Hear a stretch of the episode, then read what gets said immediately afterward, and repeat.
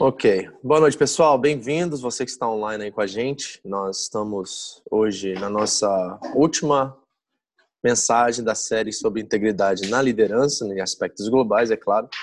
E meu desejo é que a partir da próxima semana nós iniciamos um novo, uma nova carta do Novo Testamento, que é a carta de Tiago, tá? Esse é meu desejo nesse momento. Não sei se eu vou para essa direção, mas eu estou com muita vontade da gente poder estar tá estudando essa carta, né? Versículo por versículo, fazer uma exposição da carta de Tiago. Então esse é o projeto para agora, mas hoje nós vamos terminar nossa última mensagem na série sobre integridade na liderança, tá? Vamos falar sobre alguns conselhos que eu quero passar para vocês, gerais, metodológicos, que são práticos, né? Vamos fazer uma aula bem prática, bem é, interativa nesse sentido. Espero que você participe conosco, mande mensagem, você que está online aí pode mandar, a Thalita vai estar de olho aqui. E nós vamos é, estar conversando sobre isso, sendo a nossa última mensagem sobre esse tema. Tá bom? Bom, vamos orar para a gente começar? E aí nós vamos vou compartilhar aqui o esboço com vocês, vou passar para a Thalita para ela ficar de host aí. Você pode mandar suas mensagens, seus comentários e ela vai estar compartilhando comigo aqui. Amém. Pai querido, muito obrigado, Senhor, por mais uma oportunidade de estarmos estudando juntos, aprendendo princípios fundamentais e elementares da fé cristã. Deus. Queremos não só ser ouvintes disto, mas também colocar tudo em prática para que possamos nos parecer cada dia mais com teu filho e brilhar a luz de Cristo em nossas vidas, Senhor. Ajuda-nos a entender, a compreender, dar-nos a luz é, do, do Evangelho, do Teu Espírito, do, aquilo que possa nos ajudar a realmente levar isso para o nosso dia a dia e viver é, cada um desses princípios em vida. Obrigado por, pelas pessoas que estão assistindo aqui, que estão chegando, aqueles que estão online assistindo também, aqueles que vão assistir após, que o Senhor também possa falar com eles e que possamos encontrar aqui algumas ferramentas úteis para que Cristo seja visto de alguma forma, de uma forma mais clara, através das nossas vidas. Muito obrigado, fala conosco, usa-me como teu instrumento nesta noite, que as meditações do meu coração e as palavras da minha boca sejam aceitáveis a ti, meu Senhor. Em nome de Jesus. Amém. Amém? Vou compartilhar aqui a tela com vocês do nosso esboço de hoje, certo? E deixa eu só passar aqui para a Tralita, o host. Pronto. Isso aí. Então hoje nós vamos falar sobre conselhos finais, sobre esse tema que nós trabalhamos aqui, né? Foram mais ou menos, foram sete mensagens, né? Quase um mês inteiro aí que nós conversamos sobre integridade. Como eu disse a vocês, isso é baseado no livro do Ronaldo Lindori chamado Integridade na Liderança. Né, eu já passei o link aí para quem me procurou, se você quiser ler o livro, tem um link, um PDF de graça na internet que você pode é, ter o livro e ler, e eu acho que é super interessante isso também. Então, se você deseja ter esse link, eu te passo, você pode com, é, ler esse livro também. Tá? E hoje nós vamos terminar com esses conselhos práticos, né, metodológicos, assim, pontuais, que nos ajudam a entender esses princípios e a experimentá-los em nossa vida, certo? Esse é o propósito hoje, ser uma aula bem prática, né? Gostaria muito que vocês, principalmente estão aqui é, presenciais aqui, trabalhe comigo, né? Conte um pouquinho né, a sua vivência com esses, é, essas práticas, certo? E aí nós vamos juntos trabalhar algumas coisas. Você que está na internet também pode nos ajudar com isso, viu? Bem-vindos. É, e vamos juntos olhar esses princípios muito práticos. Então, vamos terminar nossa série de estudos hoje sobre integridade na liderança global. Né? Lembra que eu não estou falando sobre liderança somente dentro da igreja, mas liderança em todos os aspectos da nossa vida, como pais, como professores, como é, supervisores na obra de trabalho, seja qual área que nós estamos, nós exercemos liderança, então nós queremos olhar para a liderança com esse aspecto, né? de saber que nós somos líderes. Esse, essa palavra líder, né, principalmente dentro da igreja, ela se torna um peso né, para muitas pessoas. Mas o fato é que nós somos líderes em todas as áreas e aspectos da nossa vida. Nós somos líderes como pais, nós somos líderes como é, como trabalhadores, como é, irmãos em Cristo dentro da igreja, nós exercemos liderança em todas as áreas da nossa vida. Então, nós precisamos de algumas ferramentas úteis para que possamos exercer isso com excelência e fazer também isso para a glória de Deus, seja em qual área nós estamos trabalhando. Então, eu creio que esses princípios hoje, essas ferramentas é, bem pontuais, esses conselhos, vou usar assim, é, nos ajudarão a sermos melhores em todas as áreas da nossa vida, ok? Primeiro deles, faça uma clara distinção entre problemas e conflitos, ok? Há uma, uma diferença grande entre as duas coisas, problemas e conflitos. Problemas são disfunções na estrutura, dinâmica do grupo ou na instituição ao qual você exerce a sua liderança. Então, o problema é uma coisa mais imediata, mais urgente. Nós temos que ser rápidos e objetivos na intervenção de um problema. Um problema pode chegar a destruir, né? Uma família pode destruir, né? Um, um, projeto, um trabalho. Então, o problema é uma questão mais de urgência. Nós temos que identificar os problemas e encontrar soluções imediatas para isso. Os conflitos não. Eu acredito que os conflitos eles são ferramentas úteis para nos ajudar a amadurecer e também identificar onde nós estamos na nossa caminhada, sendo na fé ou sendo no secular, né? Sendo no mundo lá fora. Então, os conflitos vêm para checar né, nossas, nosso coração, checar nossas reações, se nós estamos sendo reacionários, se nós estamos sabendo lidar com isso, se temos né, domínio próprio, por exemplo, em muitas áreas da nossa vida. Então, acredito que o problema é negativo e precisa ser tratado imediatamente, mas os conflitos não. Eles precisam, é, sabe, ser trabalhados, identificados como positivos, negativos e como nós podemos, através disso, trabalhar. Certo? Conflitos são disfunções nos relacionamentos. Sendo assim, permita que passem pelo ciclo da insatisfação, inconformação, respeito, tolerância e amor. Então tem um processo aqui, né? Primeiramente ele gera uma insatisfação, certo? Esse conflito, porque nós queremos paz total em todas as áreas da nossa vida, ninguém gosta de conflito nem de tensão em nenhuma área, né? Surge uma questãozinha, a gente já tira a nossa paz, a gente já quer, né, de alguma forma se livrar disso, é tendência do coração humano. E aí vem um desconforto, né? Ou espero que uma indignação para se resolver esse conflito. E aí nós precisamos encontrar agora ferramentas espirituais para que possamos não só resolver os conflitos, mas aprender com eles. Eu acho que a coisa mais importante não é sermos pessoas, sabe, é, especialistas em resolver conflitos, mas pessoas que aprendem com cada um dos conflitos que nós experimentamos. E nós experimentamos conflitos em todas as áreas, né? No trabalho, na igreja, na, no casamento, na relação com os filhos. Todas as áreas experimentam conflitos, né? E nós precisamos saber que essas características aqui, como respeito, tolerância e amor, são características inerentes do Evangelho. Então nós precisamos ter uma noção muito clara do que é o Evangelho, principalmente como cristãos. Porque eu falo do Evangelho só num aspecto religioso, eu falo do Evangelho com uma lente pelo qual nós trabalhamos todos os relacionamentos em todas as áreas da nossa vida. Nós, embora é, eu, eu não sou um tipo de líder espiritual que acredita que nós temos que compartimentalizar a fé. Ou seja, você é, é, exerce o evangelho dentro da igreja, mas ele não é uma ferramenta útil para a vida secular para a vida fora da igreja. Muitas pessoas fazem essa, né, essa compartimentalização, né?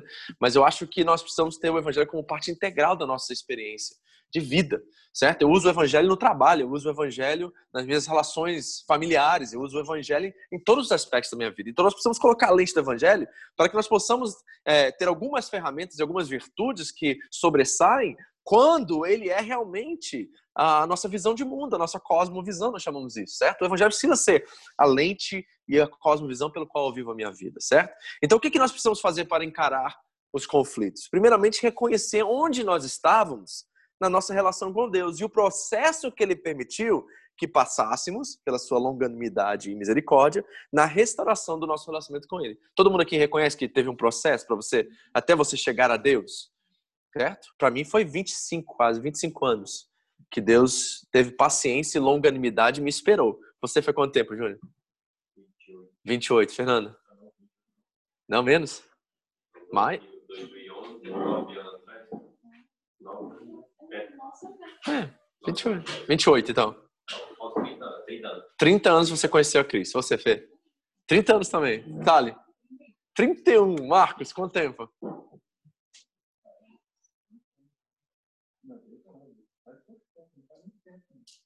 Mais de 30 anos?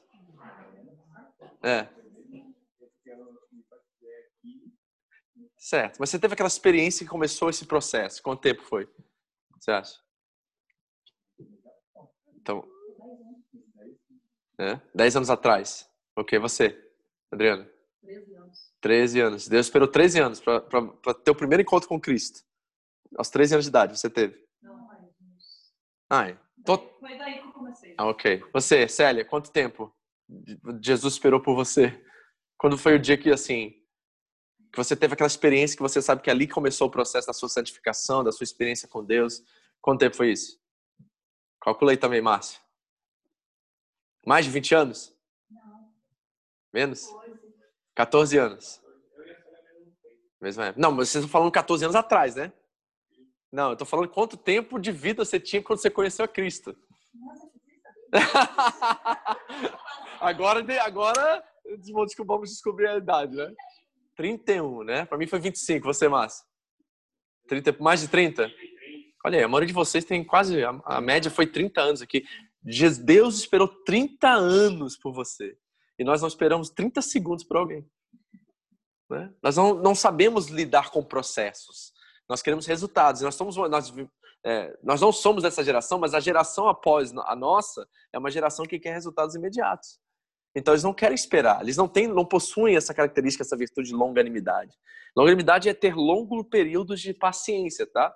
O fruto do espírito não é paciência, é longanimidade. Então é você experimentar paciência por um longo período de tempo. Então imaginem agora a longanimidade e misericórdia de Deus para conosco, certo?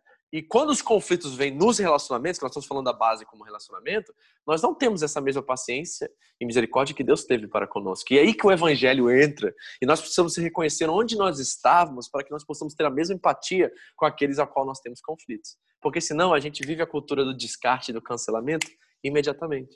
Nós não temos essa mesma paciência hoje. Quando alguém nos fere, alguém nos machuca, alguém fala o que não devia, ou quando alguém gera um conflito no nosso relacionamento, nós queremos resolver ou descartar a pessoa. Ou resolvemos, ou a gente não fala mais, a gente fica de mal. É meio infantil, muitas das vezes, nossa relação com as pessoas, principalmente quando o contexto é religioso, porque há uma expectativa de perfeição.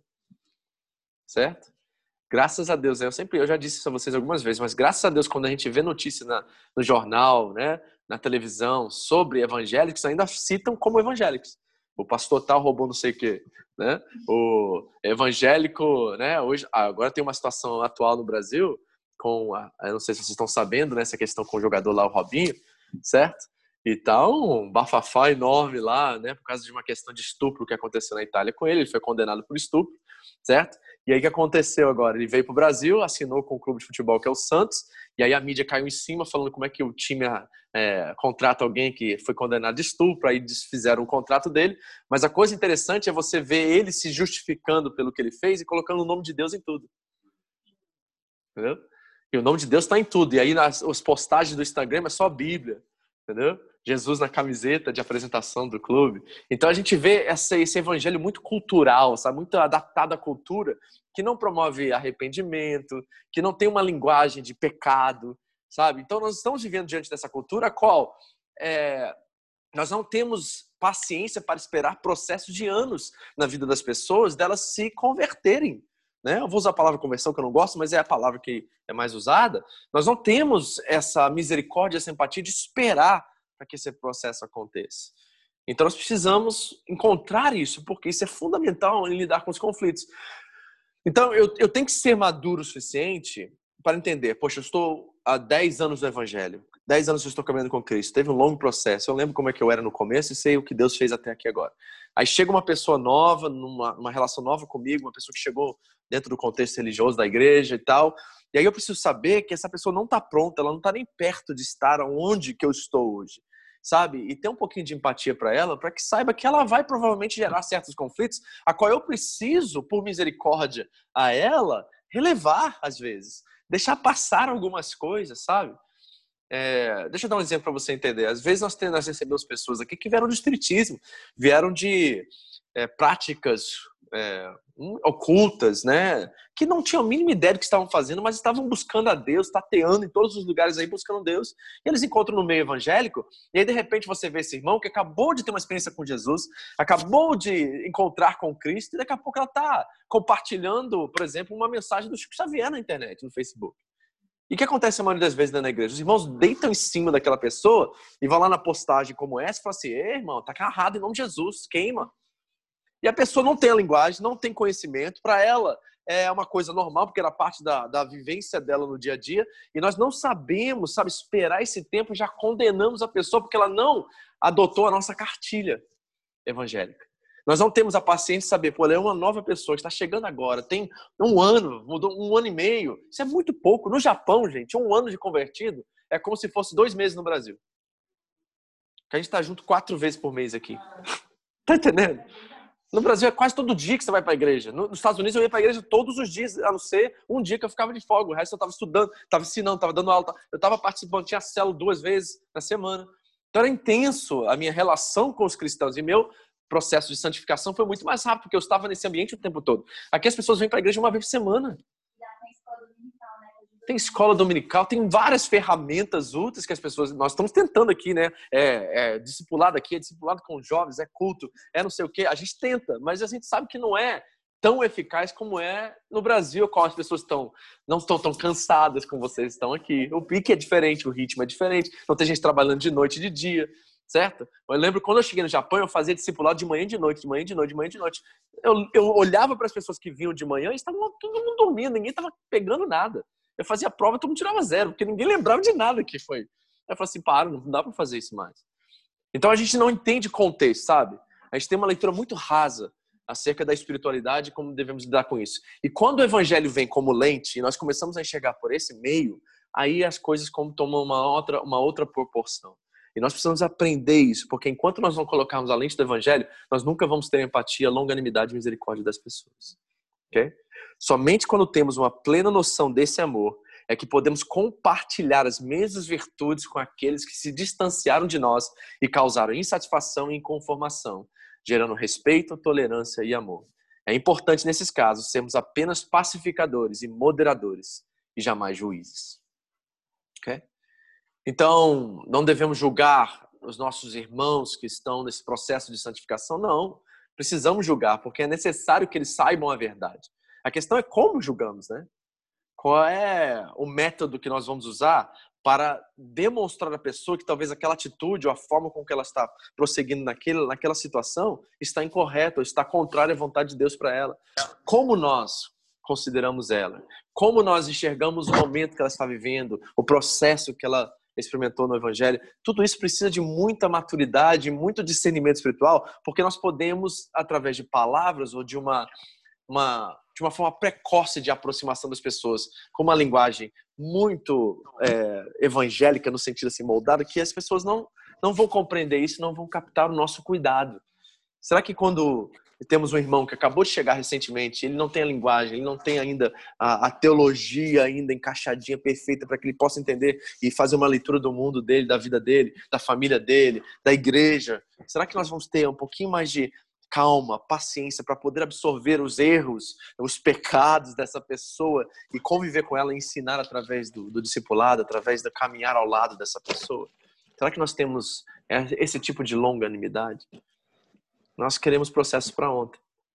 Então, conflitos vêm para nos ajudar a enxergar, primeiramente, se nós reconhecemos a graça que foi nos alcançada, se reconhecemos a misericórdia e a longanimidade de Deus sobre nossas vidas e como nós vamos aplicar agora tudo isso na vida das pessoas que nós nos relacionamos. Conflitos são coisas boas, a meu ver, certo? Porque eles nos ajudam a identificar onde nós estamos na fé. Se nós somos imediatamente reacionários, certo? A pessoa vem e ofende você, e ela ofende você por falta de maturidade, por falta de conhecimento. Qual é a sua reação nesse momento? Será que você está disposto a ceder? a abrir mão, a não devolver na mesma moeda. E quem saiba, é nesse momento é uma coisa tão rápida na nossa mente, nós somos muito inteligentes e capacitados dessa forma, que quando essa ofensa vem, nós temos que imediatamente identificar quem é essa pessoa, onde que ela está na caminhada dela com Deus, qual o nível de maturidade que ela tem, e se eu vou absorver ou se eu vou confrontar. Eu tenho que saber essa leitura, eu tenho que saber quem é essa pessoa. E se eu não sei, então não confronte, sabe, releve, busque uma outra alternativa para você lidar com aquela situação. Chame, né, como diz lá em Mateus 18, né, se você não conseguiu resolver a sua, chame duas testemunhas para estar com você. Trabalhe uma forma de agregar, de trazer essa pessoa para dentro e não excluir ela e não colocá-la para fora. Infelizmente, muitos são colocados para fora antes do tempo e não experimentaram verdadeiramente o evangelho. Experimentaram um evangelho, uma caricatura do evangelho, algo muito raso e superficial. E aí eles vão fazer julgamentos ou, ou pré-julgamentos acerca da igreja, a qual eles nunca experimentaram, porque essa igreja também não existe. É uma coisa muito religiosa e muito né, artificial nesse sentido. Então nós precisamos trabalhar isso de uma forma melhor, amém? Ajude, deixe os conflitos moldar você. Não, não coloque panos quentes sobre ele e também não seja omisso quanto a eles. Mas enfrente eles com amor, tolerância e respeito. Respeito é fundamental, sabe, gente? Está faltando muito respeito nos nossos dias. Certo? A gente quer impor nossa vontade, nosso jeito. A gente quer que as pessoas façam aquilo que nós estamos esperando que elas façam, do jeito que nós queremos que elas façam. Tá faltando respeito, time, timing, sabe? Eu gosto dessa palavra timing, que é você saber o tempo, momento das pessoas que estão nas nossas vidas. Sabe? Isso é muito importante, amém? Mas eu estou investindo muito tempo aqui no primeiro ponto já. Dois, avalie um possível líder de acordo com a capacidade de resolver problemas e solucionar conflitos.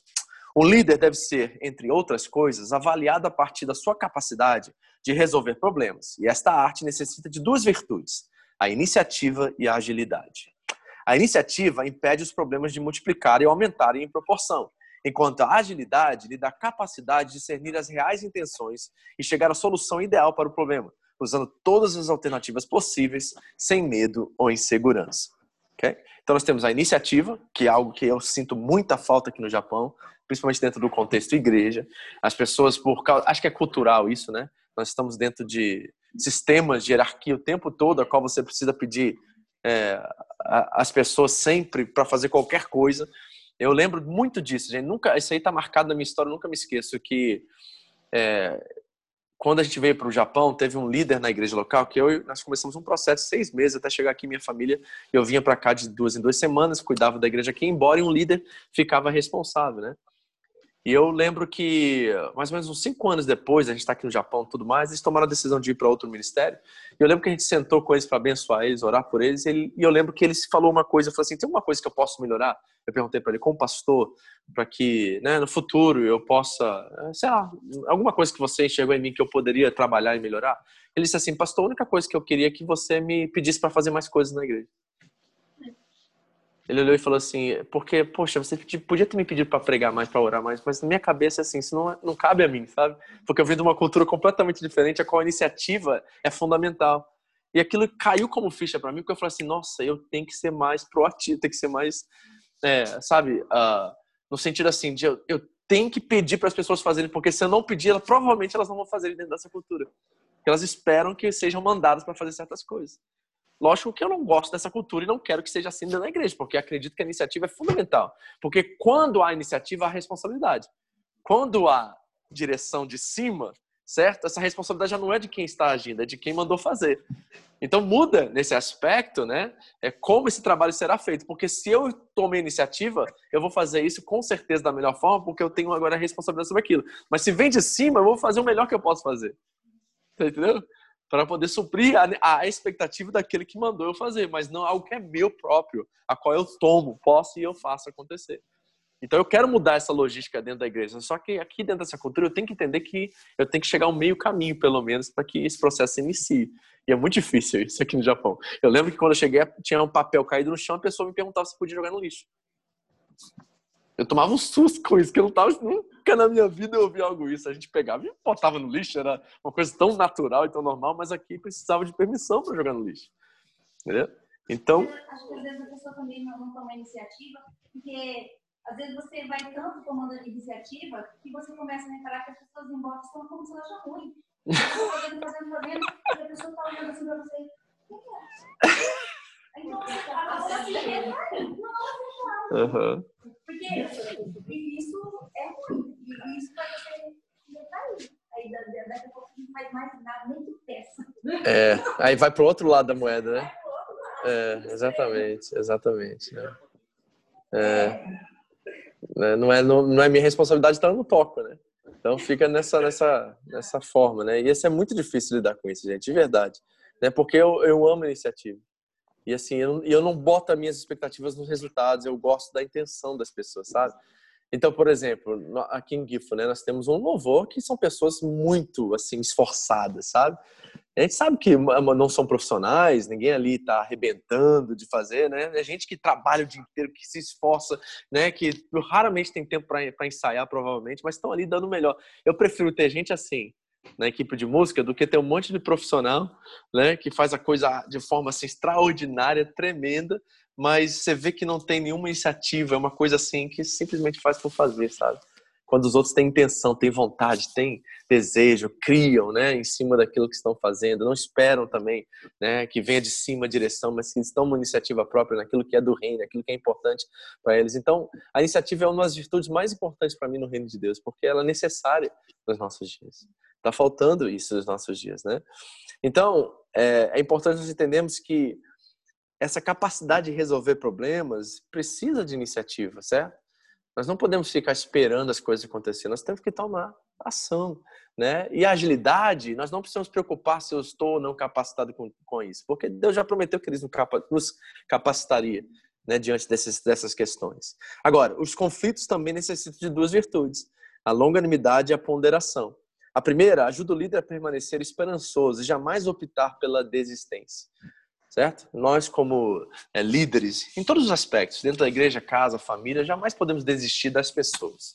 Nós podemos desistir de projetos que não fluem, que não produzem, mas jamais desistir de pessoas. Então, a longanimidade nos ajuda a permanecer diante disso. Agora, a clara noção do evangelho ajuda a perceber a mesma longanimidade de Deus na avaliação do conflito.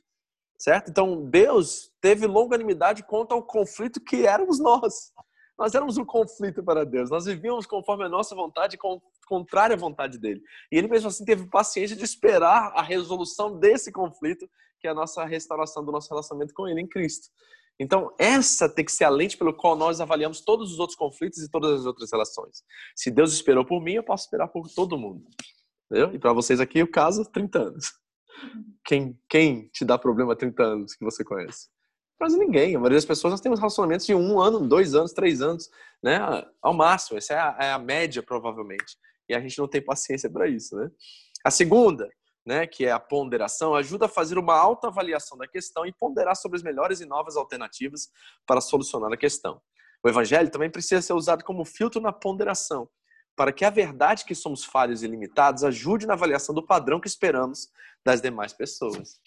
A gente tem um padrão, não tem? Acerca do que nós esperamos acerca dos outros. E esse padrão costuma ser muito mais elevado do que o nosso acerca de nós mesmos. Não, não é? A gente espera aqui das pessoas lá em cima só de nós mesmos é na média, né? A gente é medíocre contra nossas expectativas, mas a gente é alto padrão contra as expectativas dos outros.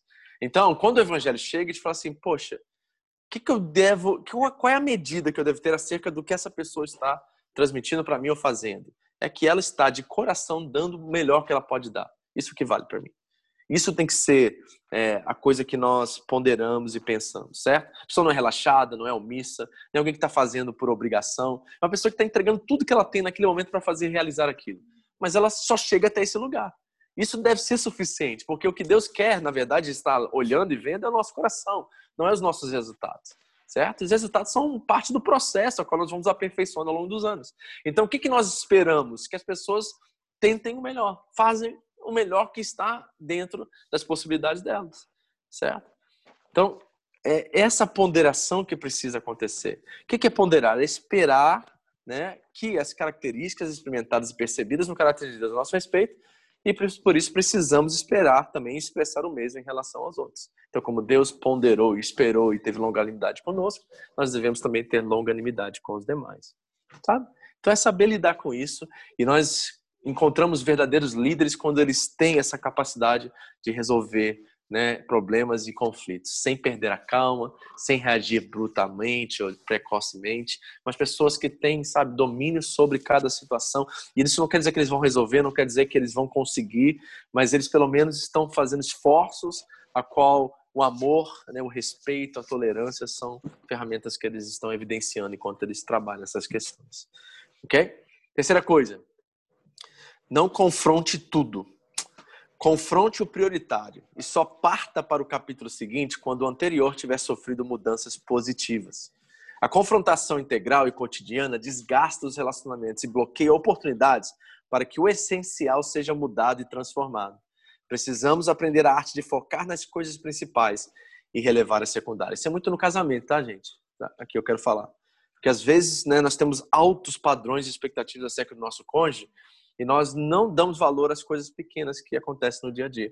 A gente espera aquilo, mas talvez ele nunca tenha capacidade de realizar aquilo, mas ele faz coisinhas pequenininhas que são virtudes também a qual nós não temos a capacidade de reconhecer. E porque nós estamos focados naquilo que é grande, a gente vê tudo defeito e não vê as pequenas coisinhas que são áreas a qual ele tem né, capacidade de realizar, ou ela tem capacidade de realizar. Então, o que, que eu estou dizendo com isso assim? Não vale a pena você se desgastar por coisas que não estão ainda no lugar da mudança ainda. Mas você precisa focar nas virtudes, naquelas coisas que estão já acontecendo, que são coisas bacanas, legais, a qual ele ou ela faz, a qual nós precisamos reconhecer, elogiar, perceber, sabe? Falar obrigado, falar, poxa, que legal que você fez isso, sabe? Ou, né, parabenizar numa conquista de uma transformação pequena que aconteceu, né? Quer ver uma coisa ordinária e banal? Toda vez ele chegava, botava o casaco no lugar errado. Aí você reclamava. Aí de uma semana você reclamando e nada mudou. Na segunda semana ele já não botou mais. Aí você vai lá e fala assim, poxa, muito obrigado por você não ter colocado a jaqueta lá. Me ajuda bastante quando você faz isso. Mas não, é obrigação. Sabe? E o que acontece? Aquela gota que vai pingando na mesma área o tempo todo, vai causando desgastes emocionais, que chega a um ponto que a pessoa já não quer mais nem lidar com aquilo e ela se torna o quê? Que é o pior perigo de todos, indiferente. Porque o oposto de amor não é ódio, é indiferença. Um casamento que está brigando é porque os dois ainda estão querendo mudança no outro. Então, se tem conflito, tem briga, é porque há uma expectativa de mudança e de transformação. Quando desliga, quando aí nós temos um problema que precisa realmente ser trabalhado e resolvido. Então, é importante nós focarmos naquilo que é principal, certo? Essa é a expectativa lá no alto. Eu quero que ele ou ela faça isso. Não estou conseguindo que ele ou ela fale isso. Então, olhe na periferia. Tem coisas que ele está fazendo, ou ela está fazendo, que são muito boas, a qual você precisa reconhecer. E talvez deixar isso um pouco de lado e buscar a Deus e buscar outras estratégias para que essa mudança aconteça naquilo que é principal para você, né? E trabalhar isso de uma forma com mais longanimidade. De novo, colocando o evangelho como lente na relação. Porque tem coisas que você faz que Deus aguenta e que você não mudou até hoje. É, não é? Alguém reconhece isso?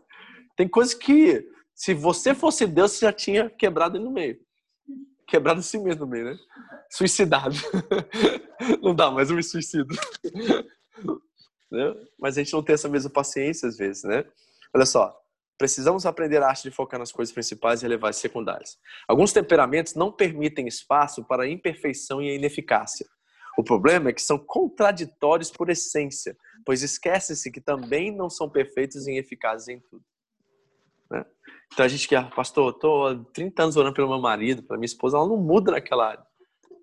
Quando que você vai chegar à, à autorrealização que talvez nunca vai mudar essa área, mas tem muitas outras virtudes a qual ele se sobressai ou ela se sobressai, que você não está enxergando porque você está focado nessa uma coisa.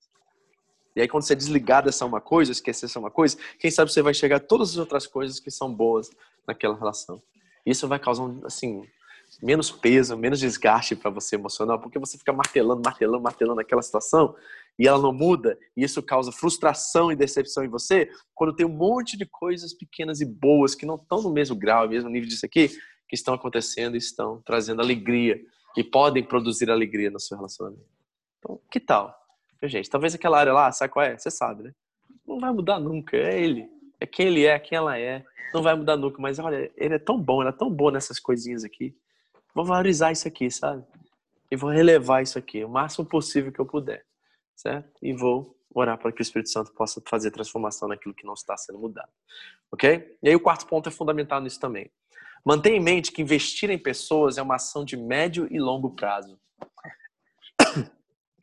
Não espere mudanças instantâneas. O investimento nos relacionamentos é gradual. Em alguns casos, se desenvolve de forma imperceptível.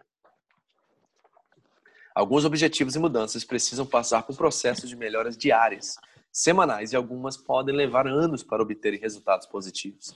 Quando batemos na mesma tecla diariamente na expectativa de soluções imediatas, estamos, na verdade, revelando a nossa ansiedade, falta de domínio próprio e ausência de empatia.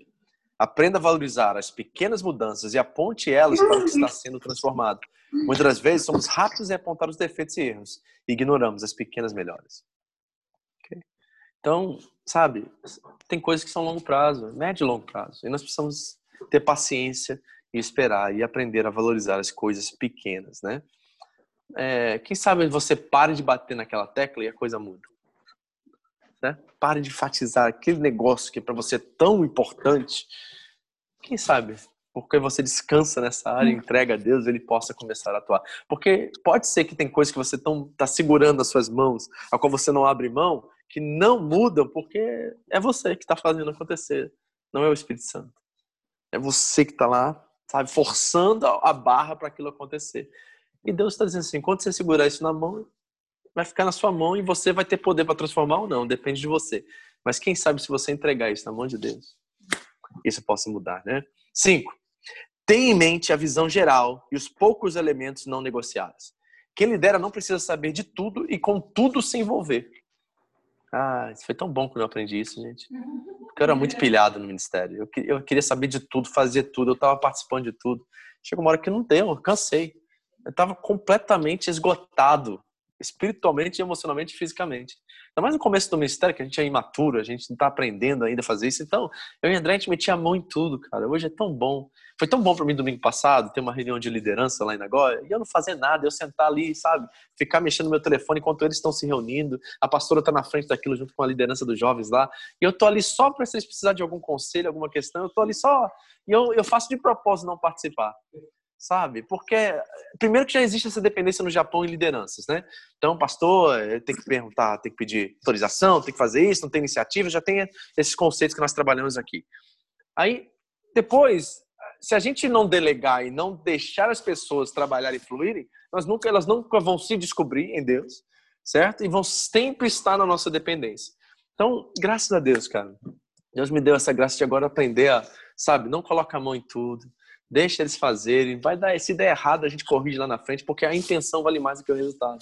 Então, quando nós temos isso, e isso vale para nossa casa também, certo? De deixar que nossos filhos tenham responsabilidades, deixar que nosso cônjuge tenha responsabilidades, deixar outras pessoas fazerem aquilo que é costume nosso de fazer, nós descansamos, sabe? Tem, a gente tem mais prazer até nessas coisas, porque hoje eu me sinto mais realizado em ver pessoas a qual eu discipulo realizarem certas coisas do que quando eu fazia e metia a mão e às vezes receber até o crédito por isso é mais realizador para mim ver outros conquistando, indo para frente, fazendo acontecer e celebrando com eles as vitórias do que, sabe, eu fazer parte disso. É, é muito mais é, valoroso para mim hoje isso, né?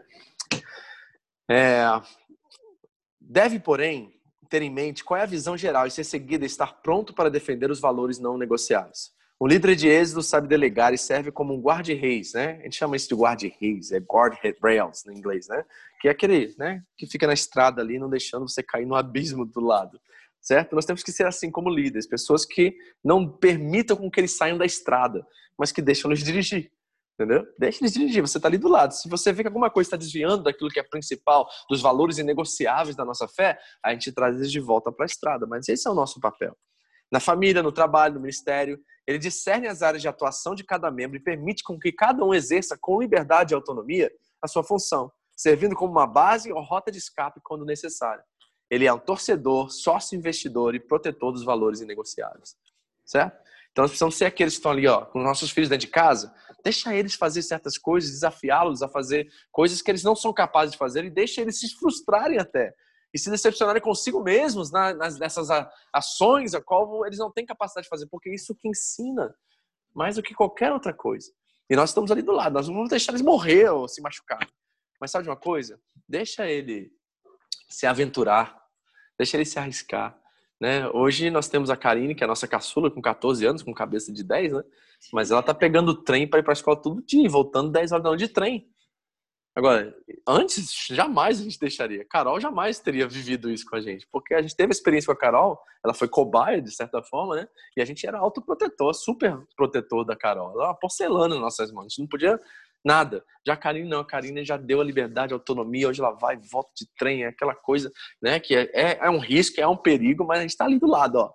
Né? Ó, tá escuro, não vai por essa rua, vai por essa aqui, pega a bicicleta que é mais rápido, se alguma pessoa vier atrás de você, um bêbado aí na rua, você sai correndo, faz isso, faz aquilo, mas a gente está dando ela autonomia porque isso gera uma certa independência, a qual vai ser bom para o amadurecimento dela como pessoa. Mas os pais super protetores, o que acontece? Não permitem que seus filhos cresçam. E aí eles se tornam né, adultos mimados. Essa é a geração que nós temos hoje. Gente que não faz, os filhos não sabem fazer nada, não fazem nada, não assumem responsabilidades, porque pais super protetores que não deixaram o filho nem cair, se machucar, porque já corria, né? A Karine, assim, ela cai, levanta. Né? O pai é super protetor, vai lá, já levanta, tá tudo bem, precisa ir no hospital, aquela coisa. Não, isso não ajuda a criança a desenvolver, né? Então nós precisamos trabalhar isso, certo? E focar naquilo que é inegociável. Quais são os valores negociáveis? Isso a gente não abre mão. Isso vale para casa também, tá? Tá uma conversa lá entre seus filhos e tal, e eles fazem uma coisa que ferem esses valores negociáveis. Aí nós entramos de de frente. Não, não, isso aqui é inegociável para nós. Você não pode tomar essa atitude, falar assim com seu irmão, isso aqui é negociável. Vocês podem resolver os conflitos de vocês, mas se você tocar nessa tecla aqui, você passou uma linha a qual eu preciso entrar e ser firme quanto a isso, para que eles para que eles saibam que tem um padrão, sabe? Na igreja é a mesma coisa. Não, vai fundo, faz aí que Deus colocar no seu coração, mas sabe que você não pode ultrapassar essa linha aqui, porque esses são os valores inegociáveis da nossa fé, certo? Aí a gente entra e alinha eles e traz eles de volta para a estrada que eles estão caminhando, ok? Sexto, desenvolva amigos na equipe que tenham liberdade para lhe apontar o erro. O líder se humaniza através dos amigos e colegas. Com estes, ele normalmente convive boa parte da sua vida. Assim, é de se esperar que entre eles sejam encontrados os que são mais chegados que irmãos. Isso significa automaticamente que essa relação seja sincera, transparente e confrontadora.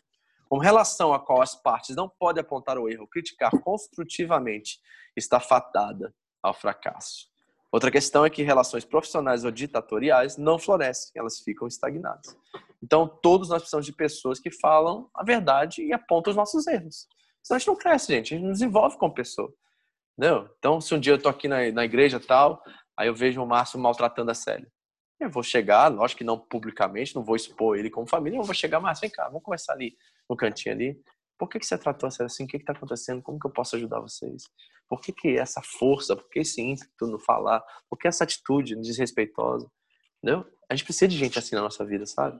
Que fala pra gente, às vezes, coisas que nós nem consideramos e nem temos noção do que nós estamos fazendo. E deixar essas pessoas no erro, isso é uma crueldade. É a pior coisa que nós podemos fazer. Certo? Eu falo isso como pastor de vocês, por favor, tá? Se um dia você vê eu errando, tratando alguém com desrespeito ou não, não estando bem numa situação, por favor, me fale. Me deixar assim é você alastrar uma situação que vai acontecer com outras pessoas e eu vou acabar ferindo outras pessoas se você não intervir. Então nós precisamos de pessoas que nos ajudam, sabe? A olhar por uma forma diferente as coisas e crescer e amadurecer como irmãos e como pessoas. Em todos os aspectos. Não tenha medo, tá? Uma relação de medo não produz amor. A Bíblia já ensinou isso. 1 João 4, né? Não é verdadeiro amor, não há medo. Antes do verdadeiro amor, lança fora todo medo. Então, se vocês, como, né, eu não gosto de usar o termo, mas vou usar, ovelhas, não tiverem medo de mim, jamais nós vamos crescer. Eu não vou poder ser aquilo que eu devo ser para vocês e vocês jamais serão aquilo que vocês devem ser para mim. A Bíblia nos ensina a submetermos uns aos outros, não é submeter ao pastor, é submeter uns aos outros no temor do Senhor. Tá? Então eu dou toda a liberdade do mundo para vocês. Se um dia vocês me verem fazer alguma coisa que não está de acordo, de chegar e puxar minha orelha. Isso é importante. E a mesma coisa é vice-versa, tá? Tenha certeza que se você quer ser pastoreado, eu vou fazer isso com você também. Okay? Eu acredito que isso é importante no nosso discipulado. Mas isso é normal. Você Agora, por causa dessa hierarquia, é difícil tipo, eu chegar e dizer, olha, não acho que isso daí que você está fazendo não uhum. está certo, não. Uhum. Tá certo, sabe? Uhum. É, é, é, mais difícil para a gente falar, é, te corrigir, do que ser corrigido por você. É, e a gente está investindo nesse autoritarismo cada vez mais. Cada vez a gente aumenta mais essa carga autoritária quando a gente faz isso. Né? É, na verdade, é um processo igual. É, antes, antes eu achava que tinha que perguntar tudo para vocês. Agora eu estou aprendendo que eu posso ter a iniciativa de fazer as coisas. Né? Uhum. Desde que não seja nada ruim. Né? É. E, só que é, é porque se não falasse antes lá no, na igreja era Entendi. ruim. Tipo assim. Dava ruim. Dava ruim. Então, é. a gente a gente segue igual, por exemplo, quando eu trabalhava na Sony, para ir ao banheiro tinha que pedir para o Estado. Sim. Né? Lógico, mas aí você tem uma função que você não pode né, sair assim do nada. É um negócio Sim. É. E uhum. aí, aí, hoje eu trabalho num que ela fala, não, pode ir se você quiser, entendeu? Uhum. Então, é, é, até eu me acostumar que eu, precisa, eu podia ir a hora que eu quiser, sem autorização da, da Sim. É, me, me travou, sabe? Porque toda Sim. hora eu falava, vou banheiro. Sim. Né? Sim. Então, acho que é um processo da gente é. É, aprender. É engraçado que Jesus foi assim com os seus discípulos, né? Lembra da multiplicação dos pães? Lembra? Jesus falou: Vão vocês buscar comida. O que você perguntou para mim? tá todo mundo com fome? Né? Felipe era da região. Ele olhou pro Felipe e falou assim: O que, que você tá perguntando para mim? Você, deve, você sabe onde tem pão. Então por que, que você precisa da minha autorização para buscar pão? Vamos buscar pão. Certo? Então, o Je Jesus queria gerar essa autonomia nos seus discípulos, sabe? Embora para eles era muito difícil. É, é mais ou menos como se, exemplo, a Karine chegar para você e te corrigir. Uhum. Entendeu? Uhum. É meio que isso, É, sabe? Porque igual, ali em casa a autoridade é você e a Andréia. sim. Mas aí, e quando os filhos começam a corrigir? Começam a falar, nossa, eu acho que não tá certo o jeito que você tá fazendo isso aqui. Entendeu? É mais difícil a gente aceitar, é mais difícil, eu acho. É, a humildade precisa encontrar espaço aí, né? Porque lá em casa acontece isso e a gente não tem problema nenhum com isso, a gente reconhece. Entendeu? Elas estão certas, estão certas, o que é que eu vou falar? Entendeu? Eu Vou, vou escapar de um, de um erro que eu cometi? Já aconteceu várias vezes em casa. Entendeu? De pegar em contradição, por exemplo, eu falar uma coisa e fazer outra. Entendeu? A gente é pecador, gente, a gente faz isso. E elas, né, são muito sinceras nesse aspecto. Assim, mas você falou que. É assim? E o problema é que a gente mente em cima de uma contradição. A gente fala assim, não, mas eu não falei isso. Não é verdade. Então, reconheça logo e fala assim, poxa, errei, papai tá, tá errado. Peça perdão, entendeu? Quando for preciso. E isso constrói, sabe, um ambiente de liberdade. A gente não constrói esses ambientes, a gente constrói ambientes de hierarquia e medo. Então, nós queremos ganhar nosso filho, filho pelo medo. Só que você sabe também que medo não constrói nada e medo, na verdade, afasta. Né? Tanto é que quando eles tiverem liberdade, poderem sair de casa, a primeira coisa que eles querem fazer é isso. Por quê? Porque eles viviam num ambiente de medo, de perseguição, né? de gritaria, ou de né? gente impor nossa vontade e não ajudá-los né? a encontrar a vontade para o bem de toda a família.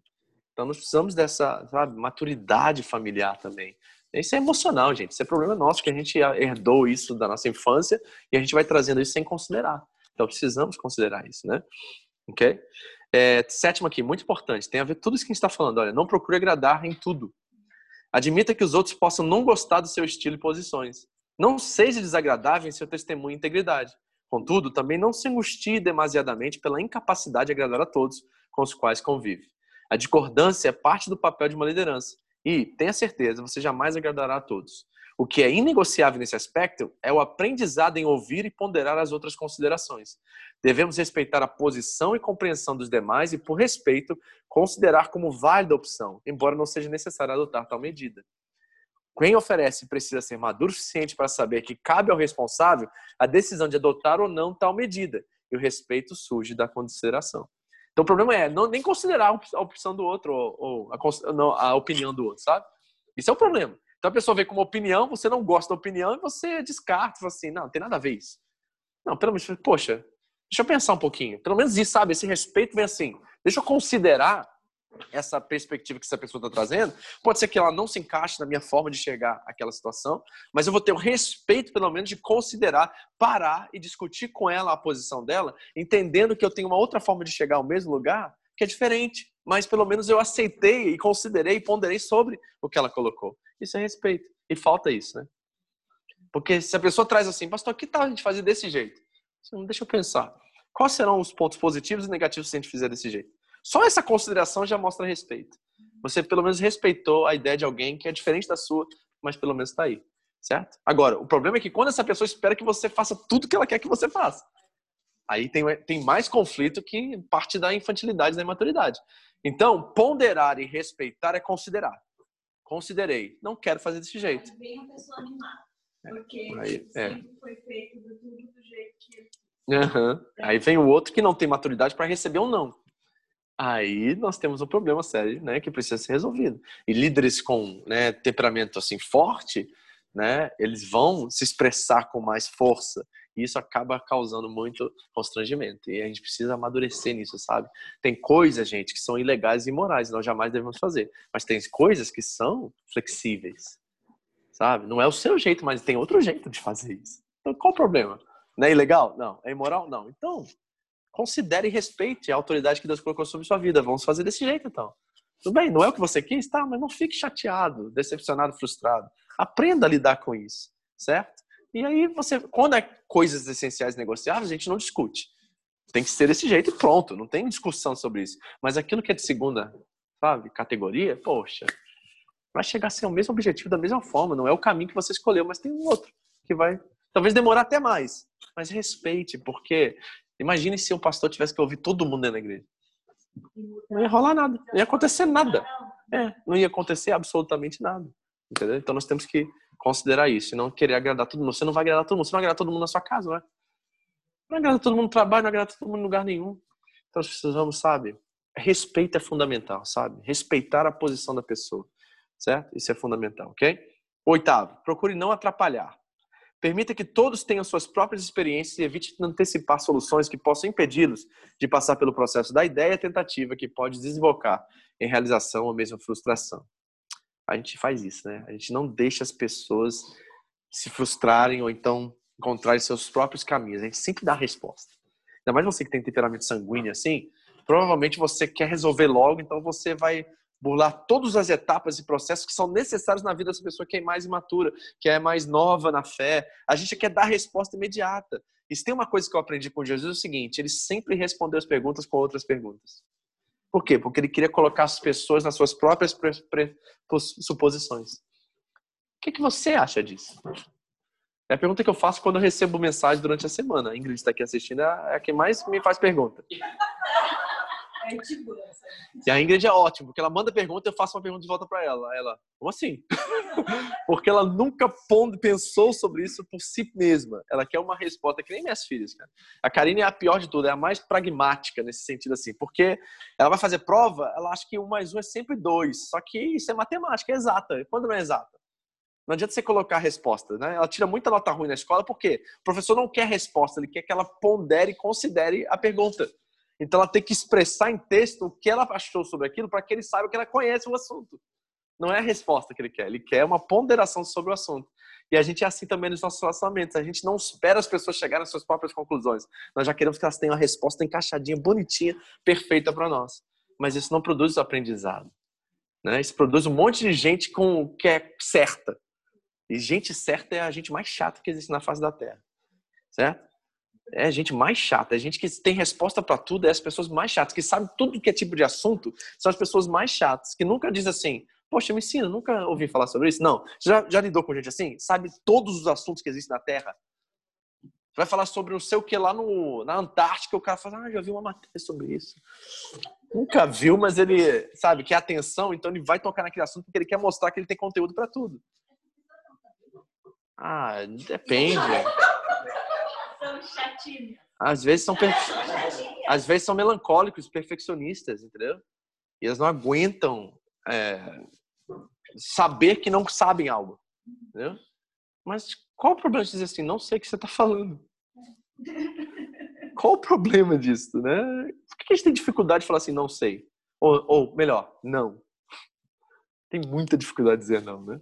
Por que isso? Qual é essa questão quanto a isso, né? Não consigo entender também. Olha aqui.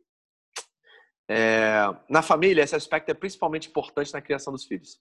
Pais autoprotetores têm a tendência de evitar que seus filhos sofram frustrações e por isso agem precipitadamente, não permitindo o aprendizado pela frustração. Deixa seu filho se frustrar de vez em quando, não? Deixa ele se decepcionar com alguma coisa. Gente, a gente foi muito franco com as nossas filhas sobre igreja a nossa vida toda no ministério. Né? Acontecia, porque é assim, né? Com os filhos, né? Fulano tá na igreja, tá servindo, fazendo coisas, depois na outra semana o fulano já não tá mais lá. e o fulano vivia na nossa casa, frequentava tudo, de repente o fulano sumiu. Aí nossos filhos assim, mas por que o fulano não vem mais aqui? Certo? E muitos pais falam assim, ah, deve estar, tá, né? Dá uma desculpa qualquer para não poder contar a real. Lá em casa nunca foi assim. A gente falou assim, deixa eu sentar com você e explicar o que aconteceu com fulano. Aconteceu isso, teve esse problema, teve essa situação, é, é assim, entendeu, filho? Então, ó, a igreja são pessoas e pessoas são iguais às pessoas que têm na foto, tem os mesmos problemas, as mesmas situações. Nós esperamos, a única coisa que eu espero de alguém que está em Cristo Jesus é mais maturidade para lidar com esses conflitos e situações. Ou seja, que elas abram mão da razão por amor a Cristo e pelo corpo. Mas muitos não têm essa capacidade. Muitos já né, se excluem, ou então desistem facilmente, descartam a importância dessa comunhão. Né? E a gente é real tem que ser real. Você tem que ser real com seu filho sobre a igreja, porque senão ele vai se decepcionar a vida toda, porque ele vai se relacionar com pessoas a qual você colocou lá no alto, no patamar acima dos demais, e uma hora essa pessoa vai sair ou vai, ou vai decepcionar, ou vai fazer alguma coisa que vai chamar a atenção desse seu filho e ele vai achar que todo mundo na igreja é igual assim. Entendeu? Então a gente tem que ter cuidado com isso. Na liderança, no trabalho ou na igreja, tenha mais paciência e pondere um pouquinho mais as ideias opostas ou diferentes às suas. Isso é respeitar o indivíduo. Não descarte automaticamente as ideias, mas se alegre pela participação e interesse dos demais. Uma pessoa madura não fecha o semblante diante de uma não aceitação, mas procura outras alternativas e como oferecer algo melhor ou mais elaborado. Não seja como Caim. Né? Caim, pô, ele poderia ter se alegrado com a oferta de Abel e ter depois melhorado a dele. Ter tomado uma atitude diferente da dele. Mas não, ele optou pela vingança, optou pelos ciúmes, optou pela inveja. Certo? E aquilo levou ele à, à, à situação que nós sabemos muito bem. Então não descarte as pessoas automaticamente. Pondere cada ideia certo? E se for oposta à sua, veja como a sua pode encontrar mais substância, sabe? Para que possa ser melhor, certo? Nove. Pondere. Quanto tempo a gente já tem aqui, Thalita? Você tem noção? Dez horas. Ixi, não vai dar para terminar isso não, mas tudo bem. Uhum. Depois eu mando os bolsos para você. A gente vai até onde dá, tá? Mais uns 10 minutinhos. Nove. Pondere sobre custo-benefício entre a instituição e as pessoas. Em alguns casos, casos, permita que a instituição sofra por algum tempo a fim de que as pessoas cresçam. Lembre-se, porém, que as instituições também abrigam pessoas. Não permita um prejuízo irrecuperável. A instituição deve servir à igreja e não vice-versa. Isso não significa que devemos desprezar a importância das instituições, pois elas servem para nos ajudar a servir e organizar melhor as ideias e coisas que são importantes para nós. Então, não despreze a instituição, mas saiba que a instituição serve à igreja, não a igreja a instituição. Fundamental isso, gente. Né? Eu, já vivi no Japão isso, de ter um, um aluguel mensal absurdo, que tava, gente, não aguentava mais fazer pizza. Não aguentava mais fazer evento para poder pagar aluguel. Uma coisa terrível isso. Nunca mais eu entro nessa.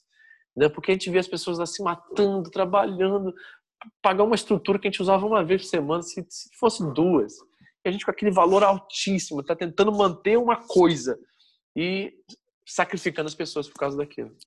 Não dá para fazer isso, sabe? Eu sei que às vezes a gente age por fé e a gente quer um lugar legal pra gente, a gente toma um passo de fé, a gente chama isso, mas às vezes esses passos de fé são irresponsabilidades camufladas que vão gerar descansaço, né, peso sobre as pessoas. Então nós precisamos ter um pouquinho mais de, né, sabe, sabedoria quanto a lidar com questões como essa. Jamais podemos usar a instituição para sacrificar as pessoas. Sabe? Mas também, eu repito, precisamos reconhecer o valor que a instituição tem, porque sem instituição a gente vive desorganizado a gente faz o que a gente quer e não é bem assim. Ela vem para estruturar, ela vem para organizar e para né, é, poder fazer com que as pessoas fluem. Décimo, enfraqueça sua liderança em momentos tranquilos, a fim de que novas lideranças surjam. Sobretudo, os líderes fortes devem intencionalmente enfraquecer sua liderança para que os outros se levantem. Não é lindo isso aí? Né? Poxa, olha os apóstolos, Atos capítulo 6. As, as viúvas começaram a brigar na igreja. Uma estava recebendo mais do que a outra, as judias recebendo mais do que as gregas. E os apóstolos olhando para aquela situação falaram assim: a gente não dá conta disso não, vamos levantar uns homens aí melhor que a gente, para eles tomarem conta desse, desse negócio de servir mesa. Nós vamos cuidar da oração e da palavra e deixar alguém servir a mesa aí. Aí olharam lá e viram sete homens cheios do Espírito Santo que resolveram o problema. Ou seja, eles abriram mão da autoridade, da liderança deles para que outros pudessem entrar e suprir as necessidades. Sabe, nós precisamos de líderes assim em todo lugar da igreja. Imagine uma equipe de música a qual está lá né? É, quer ver? Deixa eu dar um exemplo. Acho que acontece muito isso na equipe de música em igreja, né? A pessoa tá lá, ela é esforçada, ela sabe, ela tá quebrando o galho. Vamos dizer assim, ela serve porque ela sabe que é um lugar onde há necessidade. Não é a coisa que ela ama de paixão, mas ela sabe fazer, ela sabe exercer, né? Ela traz, é, ela supre uma necessidade imediata da igreja. Aí de repente chega alguém na igreja que é muito bom naquilo, certo? Aí a pessoa fica com medo de perder seu cargo em vez de abrir espaço para que aquele que tem mais capacidade entre e ela possa servir em outra capacidade. Agora imagine uma igreja que todo mundo acha assim, tomara que alguém se levante melhor do que eu para fazer isso, para que eu possa também fazer outra coisa, ou então ser uma equipe junto com essa pessoa para que eu possa desenvolver também meu talento e crescer. Mas isso é tão raro hoje, gente. É tão raro, sabe? É como se alguém se levantasse agora que pregasse muito mais do que eu, e eu, eu acho que tem lá em o casaco tem o Fábio. Eu acho que o Fábio prega muito mais do que eu. O Fábio arrebenta. Entendeu? Não sei se tá me ouvindo aí, quem é de Okazaki sabe. O Fábio é muito bom. O cara tem dom de pregar. Ele tem dom. Entendeu? Nosso estilo é completamente diferente, mas ele tem dom. Meu amigo, abre o meu púlpito pro Fábio a hora que ele quiser. Não tem crise nenhuma com isso. Se a gente pudesse pregar uma semana assim, uma semana não, eu tava lá. Entendeu? Por quê? Porque, cara, a igreja, Deus está levantando pessoas para o crescimento do ministério. Imagina você ter dois pastores de alto nível dentro de uma igreja. Poxa, cara. Imagina ter uma, duas bandas de música em alto nível dentro da igreja. Duas gente que cozinha pra caramba dentro da igreja. Quanto mais, para mim, quanto mais, melhor. Mas por que esses ciúmes, essa inveja, essa crise que nós temos às vezes? De não entender o reino e entender o nosso império, no, o nosso lugar, sabe? A gente tem que aprender a amadurecer nisso. Porque às vezes a igreja não cresce por questões como essa. Que a gente não dá espaço para outras pessoas virem fazer aquilo que fazem melhor do que nós fazemos. Falta humildade de reconhecer que tem gente melhor do que a gente fazendo o que a gente faz. E tudo bem. Deus vai nos habilitar e capacitar para outras coisas, outras áreas. Quem sabe o tempo acabou nessa área e tem outra que você possa crescer entendeu? Desenvolver o seu ministério. Quando eu comecei na igreja, eu comecei fazendo tradução, gente. Eu lembro que chegou uma época que eu falei assim, pastor, não é isso, não é meu dom. Eu gosto de fazer, estou fazendo porque eu sei que você precisa, mas eu posso levantar alguém para assumir meu lugar? Ele falou, claro, Vitor, se você botar alguém no seu lugar, você vai para outro lugar. Eu falei, beleza. Aí levantei uma pessoa, comecei a treinar essa pessoa. Quando ela estava capacitada e pronta, eu abandonei o ministério e fui fazer outra coisa. Se eu não tivesse feito isso, eu não estaria aqui hoje. Entendeu? Talvez eu estaria fazendo tradução, sei lá, em algum lugar ainda, lá nos Estados Unidos. Mas quando a gente abre espaço para isso, aí sim, a igreja faz aquilo que ela foi chamada para fazer. Certo? Seja na liderança de jovens, seja na cozinha, seja no pastoreio, seja onde for, abre espaço. Reconhecer um talento naquela área, poxa, traz essa pessoa e fala, e sabe, faz ela crescer, né? Elogie, faz ela realmente desenvolver o ministério dela, porque vai ser bênção para todo mundo e você também. Né? Ou junto. Uhum. Sim. Sim, é um reino, né, gente? É um reino, é um império, não é o meu ministério. Eu, eu não gosto quando as pessoas falam assim, meu ministério é tocar. Não é seu nada, foi dado a você. Você não é dono do seu ministério, é de Deus. Você simplesmente está sendo um mordomo, um administrador daquilo que Ele te deu. E quando essa consciência vem, aí, meu amigo, você sabe que não é seu, então você quer compartilhar com todo mundo o que é dele. Então nós queremos dar o melhor para Ele. Amém? Não seja faz tudo na sua família, trabalho e igreja. Abra espaço para que as pessoas desenvolvam a responsabilidade e usem seus dons em benefício do todo. Amém? Vamos terminar com 11. Procure ser exemplo nas três principais áreas: tolerância, iniciativa e amor. Tolerância e complacência são coisas diferentes, tá? Você não precisa agradar a todos para ser taxado de tolerante, pois a tolerância não sacrifica a verdade, mas ama as pessoas e discute as ideias. Em nosso tempo, a tolerância se tornou intolerância e as pessoas estão maltratando umas às outras e esquecendo de discutir as suas ideias. Tolerar é discordar em amor, é desrespeitar as ideias e respeitar as pessoas. Isso é tolerância. Tá bom? Então tem uma situação aqui que o Júnior traz para mim e fala assim, pastor, não tá legal isso aqui, tá? Aí eu falo assim, você não sabe o que você está falando. Quem é você? Confundir completamente o processo. Ou seja, eu estou julgando ele como pessoa e não a ideia, aquilo que está diante de nós, que nós deveríamos discutir. Eu não preciso, eu não preciso respeitar a ideia. A ideia não requer respeito. Ele, como pessoa, sim. Tá entendendo? E quando essa maturidade surge, aí nós podemos discutir qualquer assunto. Você pode chegar para mim, pastor, olha essa forma aqui de fazer isso. Eu acho que a sua forma não está trazendo o resultado que nós queremos. Quem é você para falar assim com o seu pastor? Perdeu. Perdeu uma oportunidade. Porque pode ser uma coisa que vai ajudar você a pastorear melhor e a usufruir no seu ministério melhor. Mas você olhou a pessoa com medo de. É uma insegurança, na verdade. Né? Na verdade, se grita um grito da alma de alguém imaturo, infantil e inseguro, que não consegue lidar com opostos. Né? E em vez de discutir a ideia, falar assim: Poxa, deixa eu olhar isso aí, vamos ver, vamos trabalhar isso aqui. Tá? Assim, não, cara, não, não acho que é isso, não. Tudo bem, você pode discordar, mas respeitando quem trouxe. Entendeu? Você isso é tolerância. Ou está ao contrário. Certo? Alguém posta alguma coisa no Facebook, você xinga a pessoa, em vez de ver o conteúdo pelo qual ele está dizendo. Não é assim? Né? É todo. É, a gente está vendo isso muito hoje, né, na política, né? O cara fala uma coisa, é nazista, é fascista, é não sei o que, não sei o que. É um monte de nome dado, porque não estão lendo o conteúdo, eles estão julgando quem transmite a ideia, sabe? Isso não é tolerância, é intolerância, mas a definição mudou nos nossos dias. Então, tolerância é uma virtude principal quando exercemos liderança em qualquer área da nossa vida. Outra, a iniciativa é essencial na saúde emocional e prática de uma equipe. Um líder que assume o total controle das ações e decisões de um grupo envenena o solo fértil das iniciativas. Quanto mais iniciativas surgem em um grupo, mais substância e conteúdo se terá para chegar a uma compreensão mais completa do objetivo. Então, é o brainstorm que eles chamam na América, né? Antes de é muito comum nessas grandes companhias de tecnologia de os patrões donos, né? O Google, por exemplo, os supervisores, os caras que estão na liderança, eles chamam todo mundo para um, uma reunião e aí todo mundo começa a jogar ideia. Fazer isso aqui, ó. Eu tenho esse jeito, eu tenho esse jeito, eu tenho esse jeito. Aí traz todas as ideias, se chama brainstorm, né? Seria tempestade de cérebro, seria a tradução literal. E aí, quando todas as ideias estão, agora eles vão né, decifrar qual é a melhor para o grupo todo. Mas todo mundo trouxe as ideias, entendeu? Então, isso é iniciativa. Então, todos nós precisamos trabalhar. Vamos dar um exemplo prático disso. Nós estamos aqui em GIF hoje, nós temos uma, emprestado um local. O que, que nós podemos fazer para melhorar a nossa experiência? Por exemplo, eu estou incomodado já tem umas três semanas com o nosso espaço e como nós estamos dirigindo a questão da música e tudo mais. Eu estou para conversar com o Jean isso, mas eu nunca encontro tempo. Mas eu gostaria muito que alguém se levantasse e viesse assim, pastor, eu quero chegar mais cedo, ouvir um dia antes, ou sei lá o que for, para preparar o ambiente do nosso culto aqui, botar sei lá, apagar a luz lá do fundo, deixar uma luz só. Eu tenho vários, eu tenho, eu trouxe várias luzes aqui que a gente tem aqui guardado para criar um ambiente onde o louvor seja uma coisa mais experimental pra gente, porque hoje é muito assim, começou o louvor, aí começa a tocar, toca três músicas, tá todo mundo do mesmo jeito. Quando eu vou pregar, para mim é muito difícil até eu conseguir captar a atenção de vocês. Cara, você não tem noção de quanto esforço espiritual tem nisso. Então, se a gente tem um louvor gostoso, bom, um ambiente preparado para aquilo, a gente chega aqui, sabe? É, a gente teve a ideia uma vez de mudar os assentos. Eu achei genial aquilo.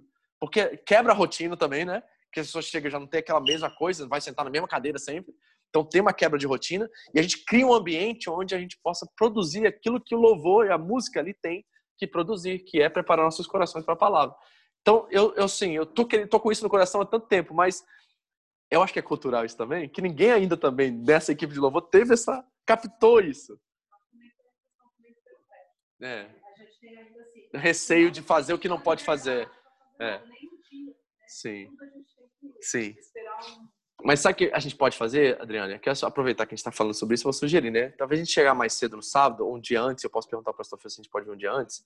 E, e, sabe, eu tenho alguns canhões de luz aqui, algumas coisas assim, e lá na frente onde a gente está fazendo louvor, preparar um ambiente, sabe? Que a gente apaga as outras luzes, deixa só a luz na frente ali e criar um clima, cara. Diferente, não é? Porque a gente tem, essa questão do ambiente é muito própria nossa, como é. Exato. E não e não é uma coisa assim. Tem assim, momento, aí teve uma transição de momento. A gente não tem transição de momento hoje, é uma coisa embalada na outra. Entendeu? Então, quando tem transição, a pessoa vai, ok, agora já sei que, que momento é esse. Eu acho que isso é importante, sabe? Eu tenho que gerar isso em todas as igrejas. No Caican é difícil, aqui já é mais fácil. Entendeu? Porque no Caican não tem como você levar um monte de equipamento, vai, vai pesar para um monte de gente. Mas aqui acho que a gente pode fazer isso. Então, vamos tentar fazer isso, me ajuda. Sabe? Talvez não seja botar luz agora, mas é talvez criar um ambiente ali para a gente melhorar isso, apagar umas três, quatro luzes, deixar uma luz só, sabe? Isso é importante. Ah, vocês estão aqui hoje, aproveita, e você que está me assistindo, que é da igreja local, Vamos tentar fazer sábado, tá? Gerar esse ambiente. Também nas outras igrejas, na Goiás, onde que for, gente, me ajuda também a fazer isso, porque eu acho que isso é importante. Isso tem a ver com a iniciativa, sabe? Eu tô sentindo isso, eu tenho certeza que vocês já sentiram isso, mas olha, ninguém sugeriu. Ontem eu já falei que a Thalita, eu falei, eu vou falar com o pessoal, vou falar da, da intercessão. Uhum. Assim, tipo, 15 para 7, 7 Importante, importante. Porque antes a gente estava fazendo Sim, isso, né? importante. Importante. É. é importante. Eu acho que é fundamental isso, né? Até mesmo os, professores da, eu acho que é, seria legal. É. Sim, eu acho que é muito fazer e pouco entender o que tá, estamos fazendo, sabe? Eu acho que é mais tarefa do que, sabe, é obra, sabe? Missão. Eu acho que a gente está muito tarefa hoje, pouca missão, entendeu? Então a gente precisa voltar a isso, tá? Então Iniciativa. Tá? O amor. Tolerância e iniciativa. E o último, o amor. O amor é a base de tudo e a única motivação genuína de um líder, do discípulo de Jesus. Sem amor, nada somos e nada faremos que permanecerá para sempre. A prosperidade jamais pode ser um teste pelo qual medimos a saúde total de algo. Muitas famílias, igrejas e instituições são fortes financeiramente, mas fracas espiritual e emocionalmente. Certo? É o amor, gente. A intenção, é isso que Deus está olhando, sabe? Nós precisamos pensar nisso. E o que nós fazemos tem que ter intenção eterna. Não é uma coisa que acaba da noite por dia. Tudo que nós fazemos tem que ter eternidade envolvida com isso. Nós estamos aqui no sábado porque nós sabemos que nós vamos fazer isso para o resto da vida, para eternidade, por toda a eternidade. Nós cuidamos dos nossos filhos, do nosso cônjuge, porque nós sabemos que nós vamos fazer isso por toda a eternidade.